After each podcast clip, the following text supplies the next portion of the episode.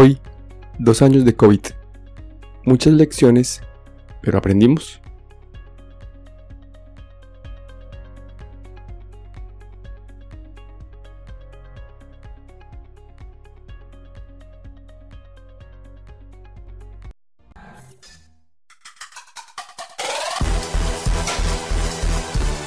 Coronavirus. Conducción, Jarvis García. Muchas lecciones nos deja el COVID-19. David L. Heyman y Elena Legido publican en Eurovigilancia volumen 27, número 10, el 10 de marzo del 2022, un artículo en la editorial. Enviado, aceptado y publicado el 10 de marzo del 2022. El artículo nos habla que han pasado dos años desde el 11 de marzo del 2020, cuando el director general de la Organización Mundial de la Salud anunció que la enfermedad por el coronavirus COVID-19 se había convertido en una pandemia. Desde entonces la enfermedad ha tenido consecuencias devastadoras en todo el mundo, con más de 6 millones de muertes reportadas a principios de marzo del 2022 y un daño económico estimado alrededor de 84.5 billones de dólares a la economía mundial en el 2020. En el mundo, el COVID-19 ha provocado una contracción económica sin precedentes con una caída del Producto Nacional Bruto real. Dos años después de la pandemia, hay muchas lecciones que aprender a medida que continúan la transmisión resurgente. Una vez que el supuesto coronavirus, ahora denominado síndrome respiratorio agudo severo coronavirus 2, SARS-CoV-2, se identificó en China a fines del 2019. Los países respondieron con diferentes sentidos de urgencia. Cuando se confirmó la transmisión de persona a persona China encerró inmediatamente a aproximadamente 57 millones de personas que vivían en la provincia de Wuhan y luego extendió los bloqueos a otras partes de China, donde se identificó la transmisión en un intento por lograr mantener una transmisión en cero del SARS-CoV-2. Muchos otros países de Asia habían comenzado a identificar y detener brotes de SARS-CoV-2 a mediados de enero con investigación y contención de brotes, y en algunos casos cierres de precisión donde se demostró que estaba ocurriendo la transmisión, como clubes nocturnos y gimnasios en Japón, en iglesias en Corea del Sur. En gran parte del resto del mundo esto no ocurrió de manera similar en esta etapa a medida que aumentó la transmisión, y los sistemas de atención médica se vieron abrumados con pacientes con demanda de ventiladores y muertes en aumento, como ocurrió al principio en Italia y consecutivamente en otros países de Europa. Muchos países utilizaron bloqueos generales como en China para retrasar la transmisión y disminuir la carga hospitalaria y salvar vidas. Además de otras medidas de control de brotes como la investigación de brotes y el rastreo de contactos, o estableciendo controles fronterizos estrictos. En esta situación, varios países asiáticos que tenían experiencia previa con epidemias de enfermedades respiratorias, incluidas la influenza y el SARS, y en cierta medida el síndrome respiratorio de Oriente Medio, el MERS, descubrieron que podían confiar en los planes nacionales de preparación para una pandemia que tenían en cuenta estas epidemias. Después de estas experiencias, por ejemplo, construyeron una infraestructura física que tuvo en cuenta la necesidad de una capacidad de aumento, así como estructuras organizativas en todo el gobierno que facilitaron un enfoque multisectorial y todo el gobierno basado en la estructura que se habían establecido y probado durante la respuesta de emergencia a epidemias anteriores. En algunos casos, estos países se realizaron ejercicios de simulación nacionales y se aseguraron reservas de equipos de protección personal y medicamentos esenciales para su uso inicial durante varios meses. Algunos países como Nueva Zelanda y Australia comenzaron a implementar bloqueos en un intento de obtener una transmisión cero siguiendo el ejemplo de China. ¿Qué ocurrió? 1. En los dos últimos años, las experiencias han ilustrado que las respuestas nacionales al COVID-19 dependen de múltiples factores que interactúan con el enfoque multisectorial de todo el gobierno, gobernanza, multinivel, liderazgo apto y confiable, coordinación rápida, ciencia bien organizada, asesoramiento, sistemas de salud resistentes y resilientes y participación comunitaria en las respuestas más exitosas. 2. Al mismo tiempo, la innovación en Europa América del Norte y muchas otras partes del mundo, estimulada por la financiación inicial masiva para la investigación y el desarrollo conjunto, rápidamente al desarrollo de nuevas eh, vacunas antivirales, preparaciones de anticuerpos monoclonales y a la comprensión del beneficio de los esteroides existentes, en particular la hexametasona. 3. Simultáneamente, la innovación en las pruebas de diagnóstico conjunto, desde las pruebas de PCR iniciales para la detección del ácido nucleico hasta la detección de antígenos de flujo lateral y autoevaluación. Tales innovaciones ayudaron a lograr un mejor control de la pandemia y al mismo tiempo las pruebas serológicas clásicas para detectar el anticuerpo han desempeñado un papel en la comprensión de la epidemiología del SARS-CoV-2. 4. Para garantizar que estos bienes se distribuyan de manera más equitativa donde se necesita, la Organización Mundial de la Salud y sus socios lanzaron en abril del 2020 el acelerador de herramientas de acceso a COVID como una instalación para apoyar la investigación y el desarrollo y para ayudar a dar forma al mercado ofrecido en mecanismos a través del cual todos los países y agencias donantes podrían comprar vacunas, pruebas de diagnóstico y terapia para el control de COVID-19. 5. Aunque la Organización Mundial de la Salud no pudo capturar la financiación inicial masiva proporcionada por los países de altos ingresos directamente a los fabricantes en acuerdos de precompra.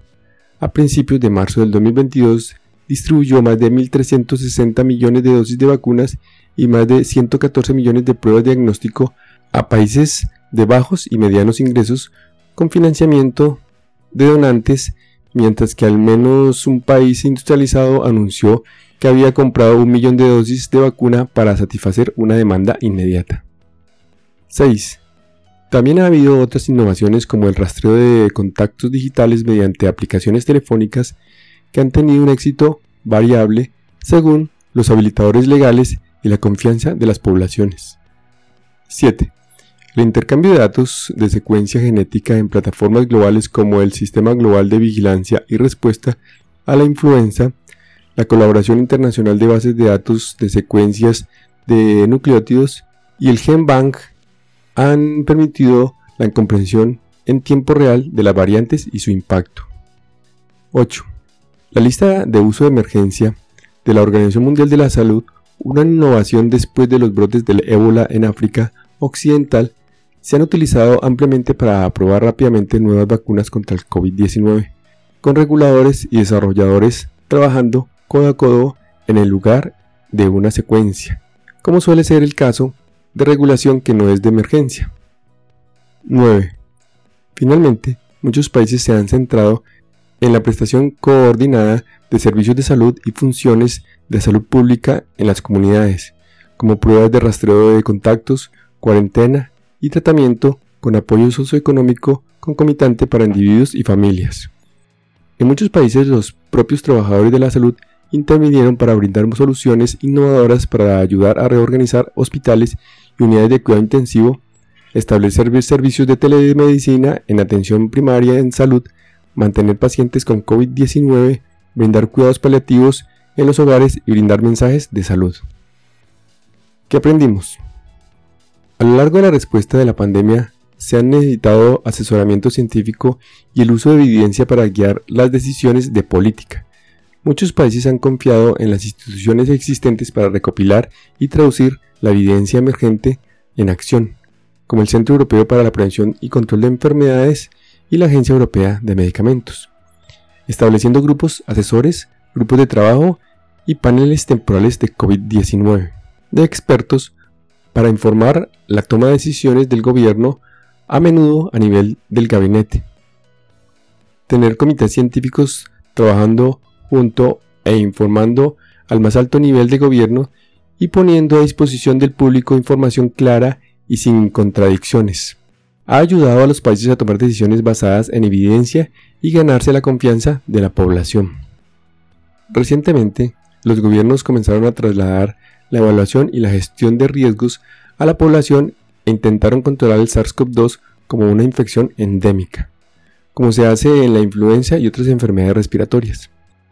En el Reino Unido y Alemania, por ejemplo, se proporcionaron kits de flujo lateral gratuitos para capacitar a las personas para que hicieran su propia evaluación de riesgo y las vacunas se promovieron y aceptaron ampliamente.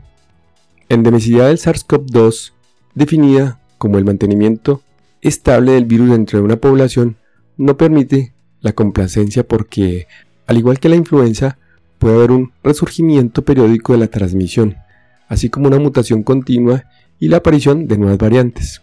Es probable que la transición de pandemia a endemia se desarrolle de manera diferente en diferentes lugares del mundo, y por lo tanto cada país podría tener una interpretación diferente de lo que significa vivir con SARS-CoV-2 endémico. Idealmente los gobiernos que hacen el cambio de la respuesta pandémica al control endémico deben contar con los programas de vacunación, vigilancia de enfermedades similares a la influenza, respaldada por secuenciación genética, capacidad de salud pública para investigar y contener brotes, y un enfoque de la infección respiratoria aguda grave entre los ingresos hospitalarios y las muertes para que los cambios en la estrategia, aunque hasta dos o más semanas después de que comience un aumento de la transmisión, puedan implementar rápidamente si aumenta la gravedad de la enfermedad. Otras actividades de vigilancia podrían incluir la vigilancia ambiental para identificar y secuenciar genéticamente el SARS-CoV-2 de las aguas residuales la vigilancia sindromática para buscar grupos de enfermedades respiratorias algún tipo de vigilancia participativa, como ha recomendado un grupo de expertos europeos en vigilancia.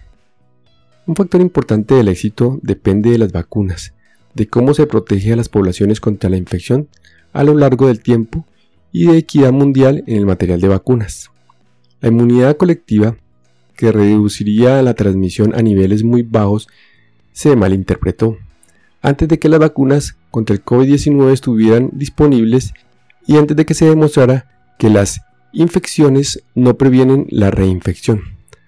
Ahora se sabe que la inmunidad de población es un término mejor que inmunidad de rebaño, porque aunque las vacunas previenen enfermedades graves en las personas infectadas después de la vacunación, no previenen la infección como lo hacen las vacunas contra el sarampión, por ejemplo. Lo mismo es cierto para la infección de personas ingenuas, no proporciona una protección duradera contra la infección, pero el nivel de inmunidad de la población, medido por encuestas serológicas, ayuda a predecir los resultados a medida que los países desarrollan programas de control. Alta inmunidad de la población como la presenta el Reino Unido, donde se cree que más del 98% de la población tiene anticuerpos según las encuestas serológicas periódicas. Además, los varios tipos de vigilancia con secuenciación genética aseguran que si las futuras variantes escapan a la inmunidad de la población, las vacunas se pueden ajustar según sea necesario. ¿Qué debemos hacer con lo que aprendimos? El aprendizaje de la pandemia de COVID-19 ahora debe traducirse en acción.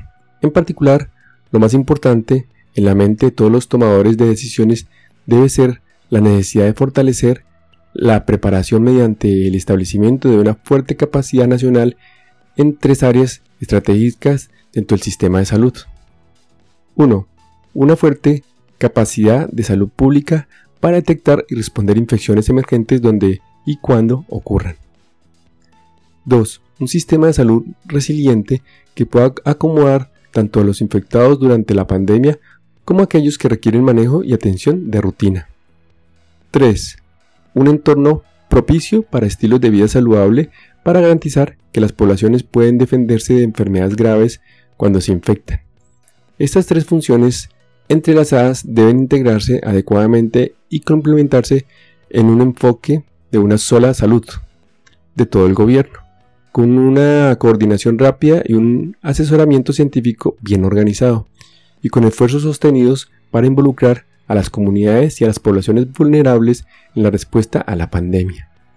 Un enfoque de One Health reconoce que la salud de las personas está conectada con la salud de los animales y nuestro entorno compartido y requiere cooperación entre el sistema humano, animal y ambiental. Además hay otros tres puntos importantes que aprendimos. 4. Para brindar los mejores resultados de salud posibles, cuando ocurran pandemias en el futuro y si ocurren, las partes interesadas clave deben trabajar en estrecha colaboración a nivel nacional para reorientar los sistemas de salud para que sean resilientes, resistentes a los impactos mediante la integración de la salud pública, la gestión de pacientes y la promoción de la salud del gobierno central todo el tiempo, camino a nivel de la comunidad. Al mismo tiempo, las partes interesadas clave deben evaluar lo que no fue efectivo durante su respuesta a esta pandemia al garantizar los mecanismos de evaluaciones adecuados. 5. A nivel mundial, se necesita un paquete de reformas para recaudar financiamiento adicional para la preparación y para el aumento de la financiación en caso de una pandemia, para establecer mecanismos para garantizar que las amenazas de pandemia se eleven al más alto nivel de liderazgo.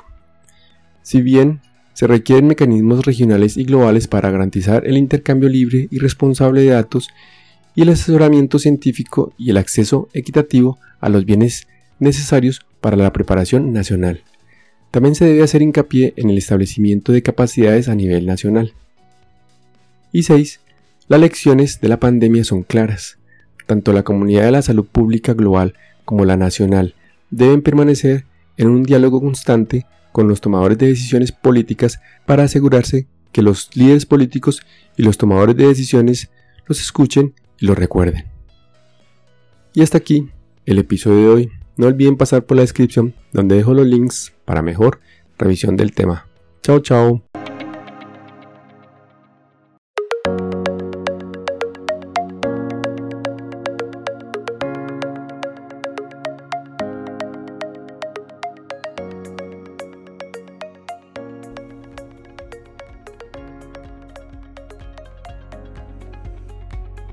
Recuerden, pensando en el coronavirus, al enemigo es mejor conocerlo para acabar, acabar, acabar, acabar.